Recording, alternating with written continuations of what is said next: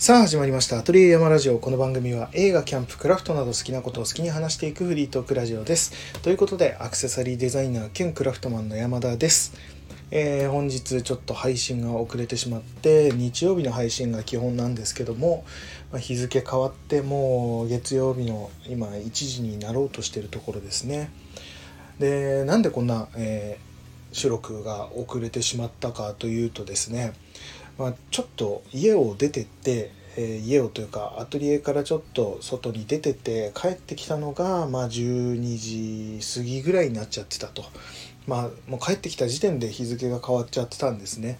なので、まあ、前の日にもう収録していればよかったんですけどもちょっとタイミングがなくてそれもあって、えー今収録っていう形になってるんですけどもでなぜそのいなかったのかっていうとですね、まあ、さっきまであのレイトショーで映画を見てきたんですよ。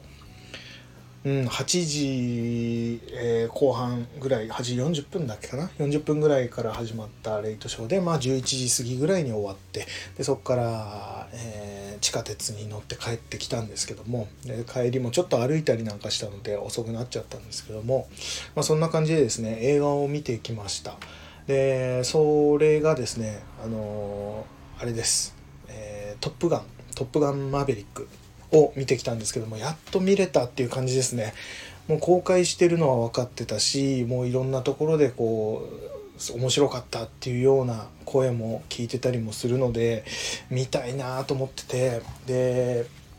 その「トップガン」に関してはやっぱり映画館で見るべき映画なんだろうなとまあその内容的なものもそうだしやっぱ音響が良かったりとか、えー映像というか、まあ、画面がでかいとかなんかそういうのって重要だよなと思って。で特にその「トップガン」はそういった映画なんじゃないかと思ってたのでうんこれは映画館で見たいなと思っててで今日まあ急遽ですねちょっと時間空きそうだなと。レイトショーあたりだったら見です見に行けそうだなっていうところでもう家にいるうちにですねあの映画館の、えサイトでもうチケット、まあ、席を取ってですねもう支払いも済ませちゃってあとは行くだけっていう状態にしててでさっき行ってきたんですけども。うんもうあれですね。面白かったですねやっぱり。うん。もう前の「トップガン」一番最初の「トップガン」というか、まあ、前作ですねもううんずいぶん前になるんですけどもそれも多分うんと DVD かなんかで借りてきてみたんだと思うんですけどもだいぶ前だったのであんまりはっきりとは覚えてなかったんですけどもただですね今回の、えーマーベリック」の方はですねもう見始めてもうオープニングからめちゃくちゃいいんですよ。うんまあ飛行機が飛び立つっていうだけの話なのにすごい音もすごかったし映像もめちゃくちゃかっこよかったしやっぱりあの「トップガンの」あの曲ですよね。名前忘れましたけどもあのメインになる曲あれもかかり始めるとやっぱワクワクしてくるっていう。で iMAX で見てきたのでやっぱりあの感じ、うん、迫力だったりとか音だったりとかも良かったしっていうのでもう最初からテンション上がってで見ていくうちにその過去の「トップガン」っていうのもやっぱりじわじわ思い出してきてというかああそういえばそんな感じだったかなっていうのを思い出しながら見れたので何の問題もなくなんなら前の「トップガン」見てない人でも全然見られるようなめちゃくちゃ面白くてですごいなんだろう王道ですね。王道の本当にハリウッド映画らしいっていう、えーハリウッド映画でなんだろうなこう、うん余計なことしないというかもう直球もうストレートを投げてきてくれる感じというか、うん、何も裏切りのない素晴らしい映画っていうなんだろう。うんもうなんだろうな本当に王道なことをやってるのにやっぱり一個一個がすごくこうレベルの高いというか、うん、感じがあったので、うん、映画のなんかこうなんだろうな筋力がすごいしっかり持ってる人がすごいこうプレーを見せてくれたみたいな、まあ、スポーツでいうときっちりもう技術のある人がそういう感じの素晴らしいプレーを見せてくれたみたいな本当にストレートな、うん、裏切りのないすごい映画面白かったです。まあなんかこう内容をこまごま話すような感じでは今回は話すつもりはないんですけども単純に見てきてすごく楽しかったし、うん、131分って書いてあったかな、うん、の映画ですけども全然もう飽きもなく眠くもならず、うん、最後まで楽しく見られる映画なのでこれはもう誰が見ても楽しいんじゃないかっていうような本当に、うん、素晴らしい映画でしたね良かったです。うん、見に行けてよかったなと思いながら、まあ帰ってきて、で、帰ってる途中に、あ、そうだ、収録しないといけないんだと思いながらですね、えー、歩きながら、えー、考えていたというか何話そうかなと思ってたんですけども、そういえばこの間ずっと話したかったなと思ったことがあってですね、この間というか、うん、ちょっと調べ物をしたことがあってそれをずっと話したかったんですよ。なんでその話を今日はしてみようかなと思うんですがまあその話っていうのがですねえー、ミツバチの話をしようと思います今回は、うん、映画でもキャンプでもクラフトでもないですけども、ミツバチの話をしたくて。っていうのはあの面白かったんですよ調べてみたら。ミツバチっていうのが。でなんでそのミツバチを調べようと思ったかっていうと今あの「鉄腕ダッシュ」って番組で日曜日にやってる番組で TOKIO と、えー、ジャニーズのちょっと僕もあんまり詳しく見てないので分かんないですけども、えー、ジャニーズの、えー、TOKIO の後輩の人とかで、えー、東京の、えー、建物、まあ、ビルの屋上で畑かなんかやってんのかな？うん、でその中で今そのミツバチのなんだあれは小屋、えー、す巣箱か 巣箱を作ってそこに蜂をこう住み着かせたいみたいなで多分蜂蜜を取りたいっていうことだと思うんですけどもちょっと僕も流れを全然知らずにちょこっと見ただけなので、えー、詳しくは分かんないんですけどもでそこの巣箱に初めてこう蜂が住み着いてくれたっていうのがなんか5年ぐらいかかったとかって言ってたんですよねその巣箱に住み着くまで。でやっと住み着いたみたいな話をしててでその時にまあ蜂のそのなんだ話をいろいろ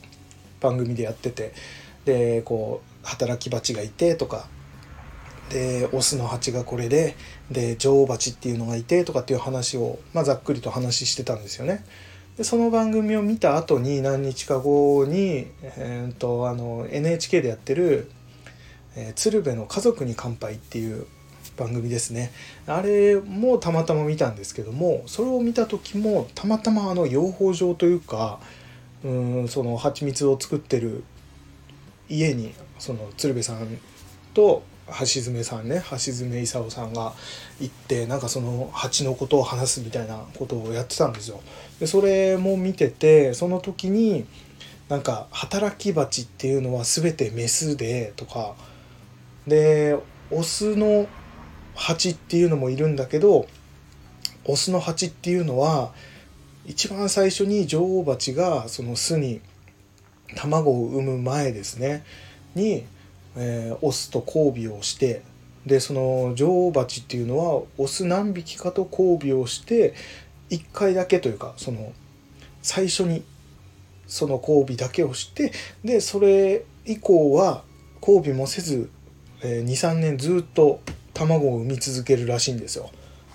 うん、っていうことらしくて。でそのオスの蜂っていうのはその働きに行くわけでもなくただ家で過ごしてるっていうだいぶぐうたらな、えー、ミツバチっていうのはオスはみんなぐうたららしいんですね。というかまあそういう風な流れになってるんでしょうね。だから働き蜂っていうのは基本的には全部メスらしいんですよ。で卵を産む担当がその女王蜂女王蜂だということなんですね。っていうのを鶴瓶のその家族に乾杯で見たんですよ。でへえと思って見てたんですよ。でその時にちょっとこうあれ？と思って疑問に思ったのがこの女王蜂っていうのがあの働き蜂と見た目が違うんですよね。でかいんですよ。で色もなんかこうちょっと黒っぽいというかなんか全然見た目が違うんですよ。ボスですよねボス感があるんですよね。でその女王蜂は巣に1匹だけいるらしいんですよ。でなんかその辺はなんか聞いたことあったなと思って。女王蜂はずっと子供を産み続けるっていうのも聞いたことあったなと思ったんですけどもその時にあれこの女王蜂ってそもそも子供を産んで巣に産みつけてでその生まれてきた蜂たちっていうのは働き蜂になったりとか、まあ、オス蜂になったりとかするんだと思うんですよ。でも見た目が違うじゃないですか。ってなった時にあれ女王蜂ってこいつはどうどうやったらこの形になってるんだろうと思ったんですよね。その他の蜂たちよりも大きいなっていうのが何でなんだろうと思って。でこの蜂が女王蜂が死んでしまったりとか例え例えばその一匹いなくなってしまう、うん、ってなった時にじゃあこの巣箱の中の女王蜂っていうのは一匹でもういなくなってしまったんだったら次はどうやってその女王蜂っていうのがなんだろう選ばれるのかというか、うん、まあ選ばれるのかそれともどっか他から女王蜂を連れてくるのか何なのか分かんないんですけども巣箱の中に1匹しか女王蜂がいないっていうのはその女王蜂に何かあった時どうなるのかなっていうのが気になっちゃったんですよね。うん、その姿形が違うっていう状態だとどういう風になってんだろうって疑問になっちゃってそれで調べたんですよ。でいろいろ調べてみたらまあなんかいろんな人のこうブログを読んだりとかしててやっとこう全体的に分かってきたんですけども女王蜂っていうのはそもそも、えー、同じ種類の蜂なんですよね。まあもちろんその女王蜂から生まれた蜂っていうのがあの働き蜂になったりするわけなので、まあ、同じもともとは同じ何て言うんだろう遺伝子というか、えー、種族なんですよね。でなぜこの女王蜂だけがそういうふうに大きくなるのかっていうのがそもそもこの巣箱というかまあ蜂の巣ですよね。の中ってよく見たことあるけどあのなんだ六角形の部屋がいっぱいあるような巣じゃないですか。あの蜂って。六角形の小さい穴が点々点々っていっぱいあるのが蜂の巣としてこう有名な、えー、感じだと思うんですけどもあの巣の中に産みつけられる卵っていうのは全てがえ働き蜂だったりとかオス蜂になったりするらしいんですよ。ただこの巣の中に1箇所だけその六角形の部屋じゃなくてなんだろう袋状になっているなんか画像で見たら見た目はなんか落花生みたいな形だったんですけどもそういうなんか袋状になっている部屋大きめの部屋が1箇所必ずあるらしいんですよねそのミツバチの巣の中に。でその部屋っていうのがめちゃくちゃこう栄養のある通常の働き蜂とかになるその子どもたちに与えられるのは、えー、普通の蜜だったりとか花粉とかそういったものを、えー、与えて大きくしていくらしいんですけどもその一箇所でっかいその落花生みたいな袋状の巣にはあのよく聞くあのローヤルゼリーってあの聞くと思うんですけどもいろいろ なんだサプリメントとかそういうので聞くと思うんですけどもあのローヤルゼリーっていうのがすごくカロリーが高くて栄養価の高いものらしいんですよ。でそれをこの袋の中に働き蜂たちは入れていくらしいんですよね。でそうするとその袋の中で育つ、えー、蜂1匹だけなんですけどもその蜂はカロリーが高くて栄養価の高いローヤルゼリーを食べてだけそれだけを食べて生きていくのでどんどんでかくなるらしいんですよ。でそいつが女王蜂になるらしいんですよね。うん。っていうことでまあその巣の中には1箇所だけそういう VIP 部屋みたいなものがあってそこに植え付け産みつけられた子供がローヤルゼリーを食べて育ってそいつが女王蜂になる。っっていうのでまあなんかその他の蜂とはちょっと違ういいものを食べさせられて育てられてるんだなっていうので女王蜂になるっていうのは分かったんですよ。へえと思ってたんですけどもじゃあその女王蜂になるやつが育って女王蜂になったとして成虫になった時にあれもともといる女王蜂っていうのはこの女王蜂ってすごく寿命が長いんですよ。だからなんか2年とか3年とか生きるらしいんですけどもで働き蜂とかはもうちょっとこう寿命が短いと。なんですけどもこいつ2年3年生きるんであればじゃあ新しく生まれた子供まあ言ってみればもともとの女王蜂の子供として生まれた次の女王蜂って言ったらいいんですかねその女王蜂はが出てきてしまったら巣に2匹になっちゃうんですよね女王蜂その大きさの女王蜂っていうのが。そうなると最初に言ってた巣に1匹だけしか女王蜂がいないっていうのが成り立たなくなっちゃうんですよ。でこれなんでだろうと思ってたんですけどただそこもちゃんとできてるみたいで新しい女王蜂が、えー、生まれたら前にいた親の女王蜂って言ったらいいかな親女王蜂はその中から働き蜂何匹かを連れて、えー、どっか外に出ていくらしいんですよだから今まであったその巣はその娘女王蜂に、えー、渡してで自分たちは出ていくと。で別の場所でまた巣を作るってことをやるらしいんですよね。だから一つの巣箱には1匹しか女王蜂がいないっていう形が成り立つんですね。っていうことらしいんですよ。これ面白いなと思ってうーんなんかそうやってどんどんどんどん広がっていくんだなと思ったらうん面白くてこれはなんか話してみたいなと思ってちょっとラジオで話そうと思ってずっと、えー、思ってたんですね。だから今ちょっと結構前に調べたので若干こううろ覚えなところがあって、えー、うまく流れて流れで話せなかったんですけども、まあ、なんかそういうことらしくてだから女王蜂っていうのがまず同じ蜂の種類ではあるけどその VIP な部屋巣の中の VIP な部屋で育てられるからそういうふうに大きく育つっていうことが分かったのとで育った後に生まれたらじゃあ前にいた女王蜂っていうのは巣の中にこうなんだ女王蜂が2匹になっちゃうから前のもともと親である女王蜂ですねが外に出ていく。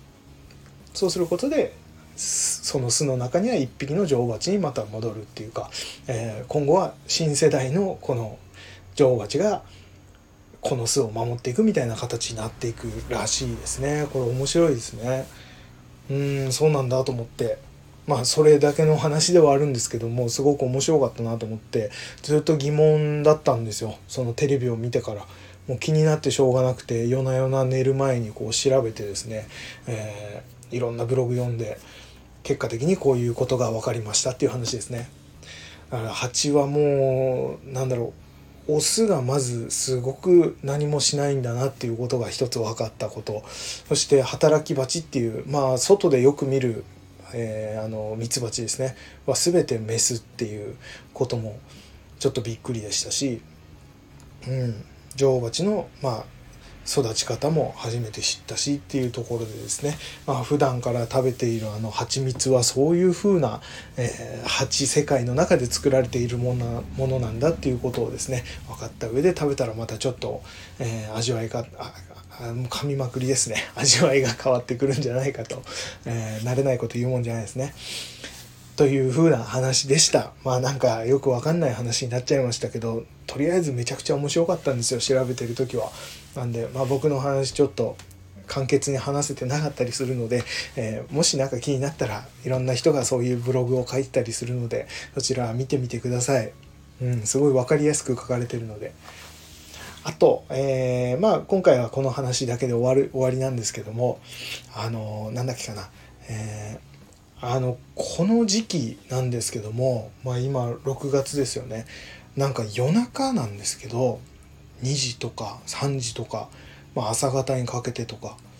よくですねあのホトトギスの声が聞こえるんですよ。あのまあ、鳥の鳴き声ですねよく鳴いててでこれもすごい気になってたんですよ。なんか春にウグイスとかが日中こう泣いてたりとかっていうのは聞いたことあるじゃないですかあなんか春来た感じするなと思ってですねいい感じだなと思うんですけどでホトトギスってなんかまあウグイスに近いような、えー、鳴き声というか法法華経ではないですけども、まあ、それに近いような鳴き方だったりもするのでその声が夜中の2時とか3時とかに鳴いてるんですよ。これがすごい気になってこれもなんでだろうと思ってですね調べたら、えー、そこまでこう難しい難しいというかなんかはっきりとしたなんか答えはなかったんですけども、うん、なんかホットトギスが泣いてる泣く理由が、まあ、ざっくりとあるらしくてでこれに関してはまあなんか話も長くなっちゃうので、えー、今回は話さないですけども調べてみると面白いですよ。うん面白くもないか。そんな面白い内容でもなかったな。なんかうん。勘違いして泣いてるぐらいなことだったと思うんですけども。まあなんか気になったら、えー、調べてみてください。僕はこの鳴き声ホトトギスの鳴き声っていうのが、えー、そもそも知らなかったのでただ鳴いてるその音だけでこの鳥はまず何なんだろうっていうところから調べに行ったのでホトトギスにまずたどり着くまでにちょっと時間がかかりましたね。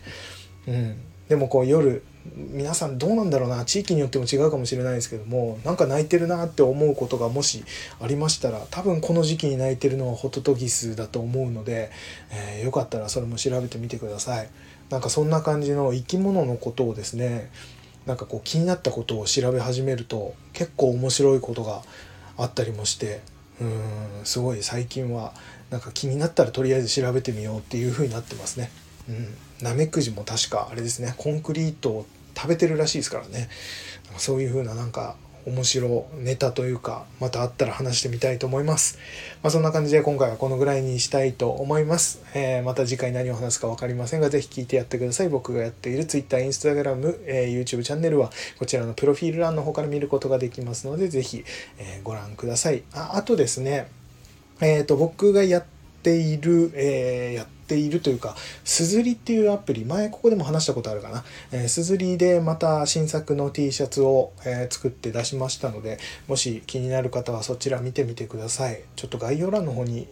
URL 載せとこうかな。まあ、シンプルに2種類だけですけども、ちょっと作ってみたので、えー、これからの季節ちょっと、え来てもらえたら嬉しいなと思います。えその辺も確認してみてください。ということで、えー、今回はこのぐらいにしたいと思います。本当にトップガンマーベリック面白かったので、ぜひそちらも今やってるうちに見に行った方がいいと思います。ということで、山田でした。それでは、さようなら。あ、ごめんなさい。えっ、ー、と、言い忘れたことがあったので、一回終わったんですけども、もう一回、えー、撮ってます。あの、女王蜂の話なんですけども、あのですね、女王蜂が、子育てをしている時というか産んでからですよね。産んでからあの成虫になる前に前にというか卵を産んでる最中に女王蜂がもし死んでしまったとするじゃないですか。何かでそこにいられなくなる状況があったとするじゃないですか。だからまだ次の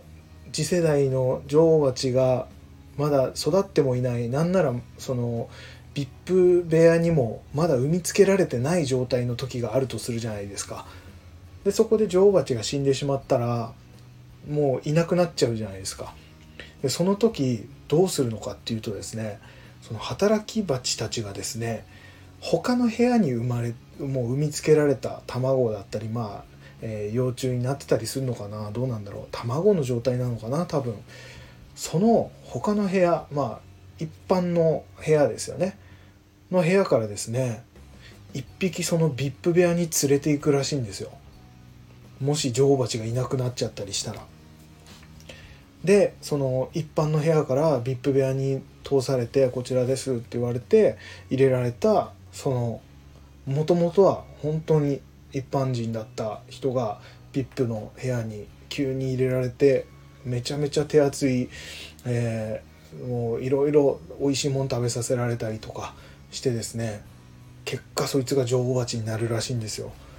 だからその働き蜂たちももう女王蜂が死んでしまったってなったらもう次を育てないとっていうことで他のとこからそこに入れるらしいんですよね。だから女王蜂っていうのが途切ら途切れることがないというからしいんですよ。っていう話をですね本当は途中に話したかったんですけども忘れててちょっと言えなかったです。ということで、えー、それだけを言いたかったので、えー、もう一回再度撮らせていただきました。えー、あと言い忘れてることはないかな大丈夫かなうん、多分そんな感じだったと思います。僕が調べたのはこれで全てだと思います。ということで、えー、今回はこれで終わりにしたいと思います。最後まで聞いてくれて、えー、ありがとうございました。それではまた来週聞いてください。さようなら。